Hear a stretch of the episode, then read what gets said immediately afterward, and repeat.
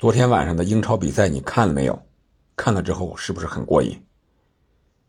聊三场啊，卢顿零比一热刺，还有曼联二比一布伦特福德，还有一场伯恩利一比四切尔西。这三场比赛咱们简单聊一聊，言简意赅。热刺和卢顿这场比赛用一句话概括，那就是热刺的命是真硬啊，状态是真火啊。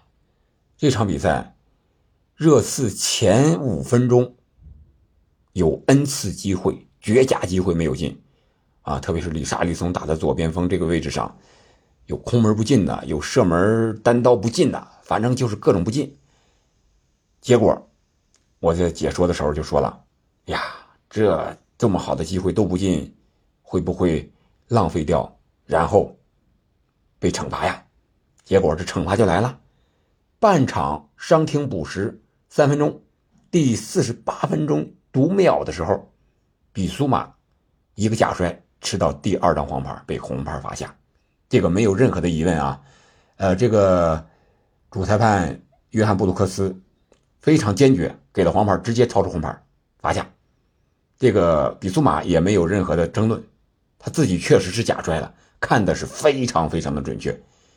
呃，博斯特克格鲁啊也没有办法，只能摇头。这样的话，下半场热刺就少打一人，这卢顿来了精神啊。结果热刺是命硬，硬在哪儿呢？一个反击，一个战术角球的反击，就把卢顿的大门给打开了。还得靠麦迪逊，麦迪逊这个球是。怎么说呢？个人能力太强了，一个假的向回传，然后又溜底线，然后在封堵之前用左脚的外脚背传给了谁呢？你猜？传给了三十七号中后卫范德芬，他是扭转身体，然后左脚一推，球离球门太近了，守门员虽然扑了一下，但是还是进了，一比零，这个比分最终坚持到了中场。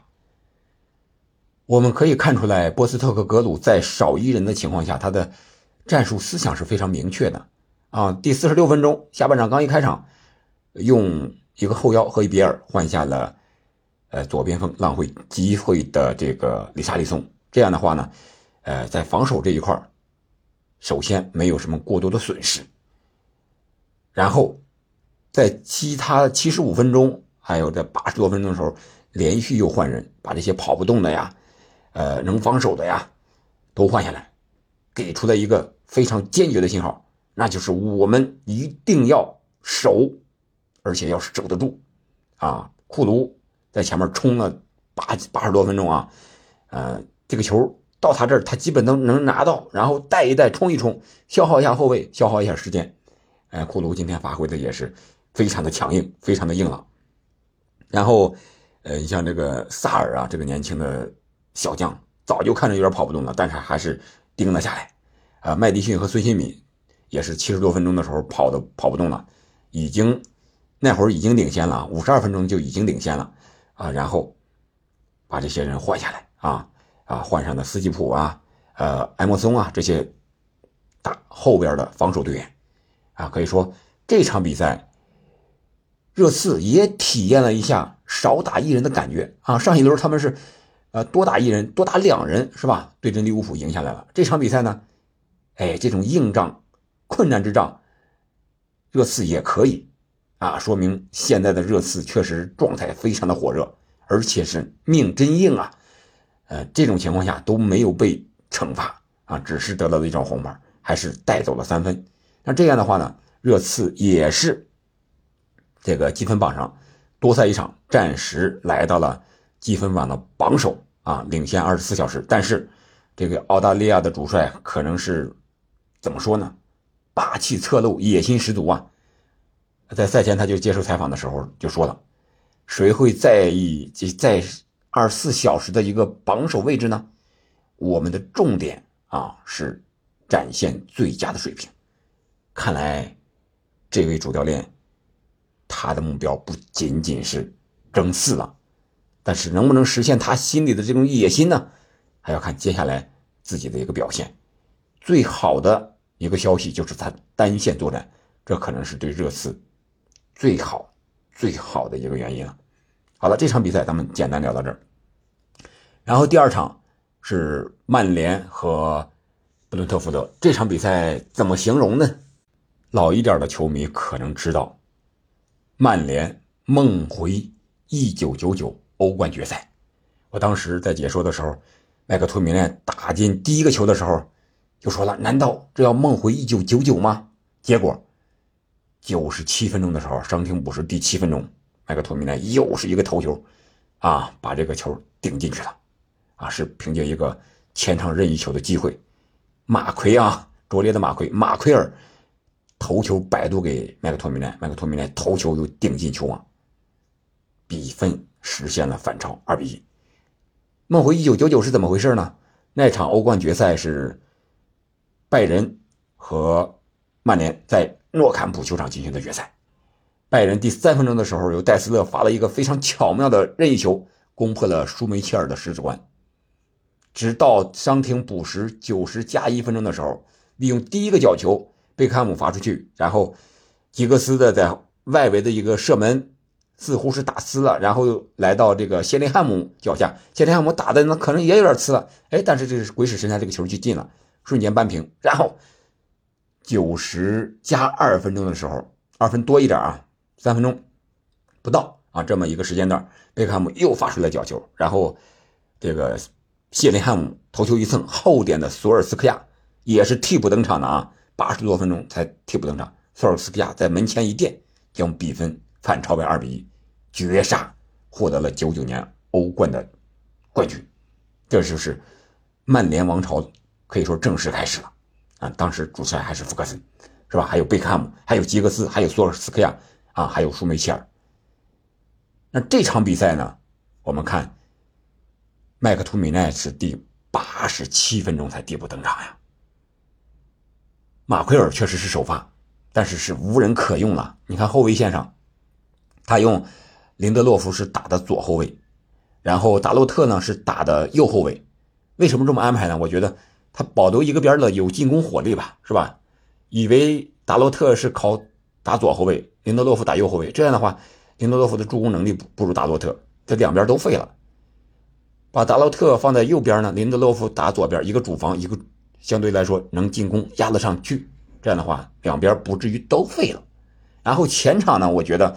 首发的队员表现不如替补的好，特别是左路的拉什福德，他在无论是进攻上还是回防上，似乎签约高薪之后，三十万是吧？续约了，感觉他没有了状态，不知道是什么原因，是高薪烧的吗？回追不够积极，我们可以看到下半场替补的加纳乔回追，从对方的禁区前面啊追到自己的底线呀。如果是拉什福德，你想一想，他会追到这吗？大概率追到一半就要放弃了，啊，这是加纳乔啊，还有就是安东尼这场比赛复出了，替补登场，然后卡塞米罗踢了四十六分钟，终于被换下去了，埃里克森替换下场，卡塞米罗那个失误，传球失误在中场，然后让人家打了反击，是丢了那个进球。当然，我觉得卡塞米罗被换下不是因为这个失误，而是这个因为背后。失误背后体现出的原因，那就是他确实是太累了，连续的作战，在欧冠上就吃到红牌了。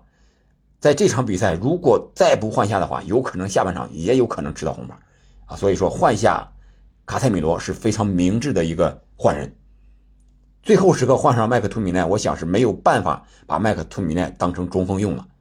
麦克图米奈打过是吧？身高也有高度，而且在国家队呢也打过中锋，也进过球。在曼联也打过中锋，是吧？客串一下，啊，这样的话啊，最后时刻啊，凭借麦克托米奈的这种曼联的红魔精神吧，然后终于是逆转了比赛。而布伦特福德呢，是守了大半场，下半场他可能有点保守了。我觉得啊，这个托马斯弗兰克啊，最后时刻换人略显保守，或者说曼联确实是。被逼到绝路啊！你想想，赛前举行了这个悼念福格森爵士夫人凯西的这么一个仪式，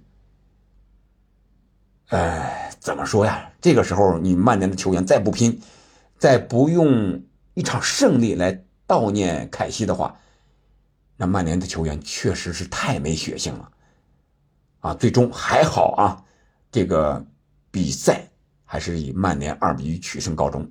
这样的话，我觉得滕哈赫对位这位主帅来讲，应该不会马上下课，至少会给他一个缓冲的缓冲的这么一个时间。国家队比赛日来了，是吧？有半个月的时间，然后慢慢的，呃，在赛程上啊，似乎稍微有所缓解，看看这些伤病人员能不能及时的复出啊，给他们带来更好的表现。更多的东西，我觉得还是需要时间来解决，是吧？安东尼的问题，桑乔的问题，还有球队内部管理呀、建设的问题，我觉得曼联的矛盾确实不少。问题也很多，看看怎么解决吧。这是这场比赛，呃，奥纳纳是吧？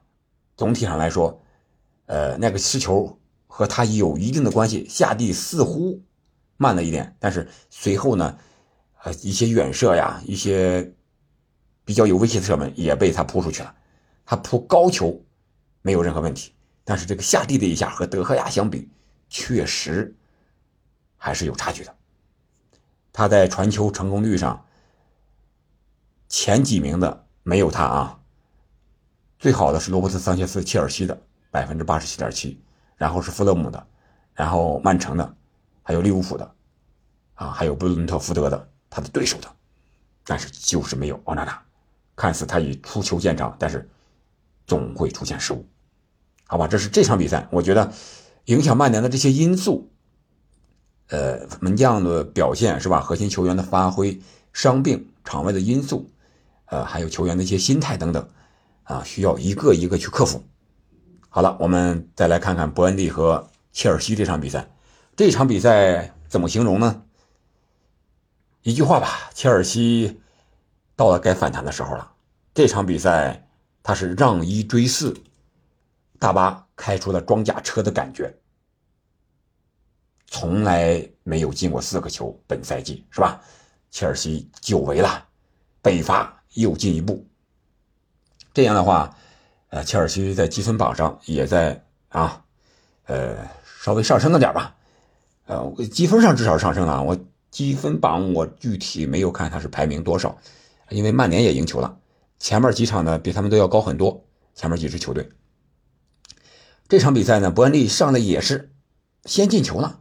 啊，是个小将，十五号，十八岁，啊，一个低射，啊，没有想到切尔西在上半场的时候，我感觉踢的不是特别好，传控不是很流畅，传球多，但是基本上都在后场，而在前场呢，呃，布多亚首发并没有发挥出他一个更好的作用，斯特林这场比赛发挥最亮眼的球员放在了左边路。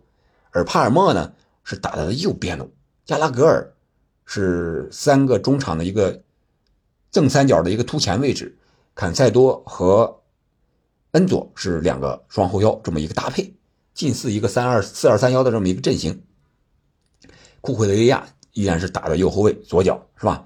然后科尔维尔呢是打的左后卫这么一个位置上，两个后腰呃两个中后卫是六号。和二号，这是老搭档了啊！因为切尔西本赛季也是单线作战，那这样的话，切尔西就打破了一个记录。之前是他有十九次先丢球，是三平十六负，从来没有扳过来过。而这场比赛，他们逆转了，让一追四。这四个进球呢，都和斯特林有可以说是直接的关系。第一个进球，斯特林造的乌龙啊，左路突破。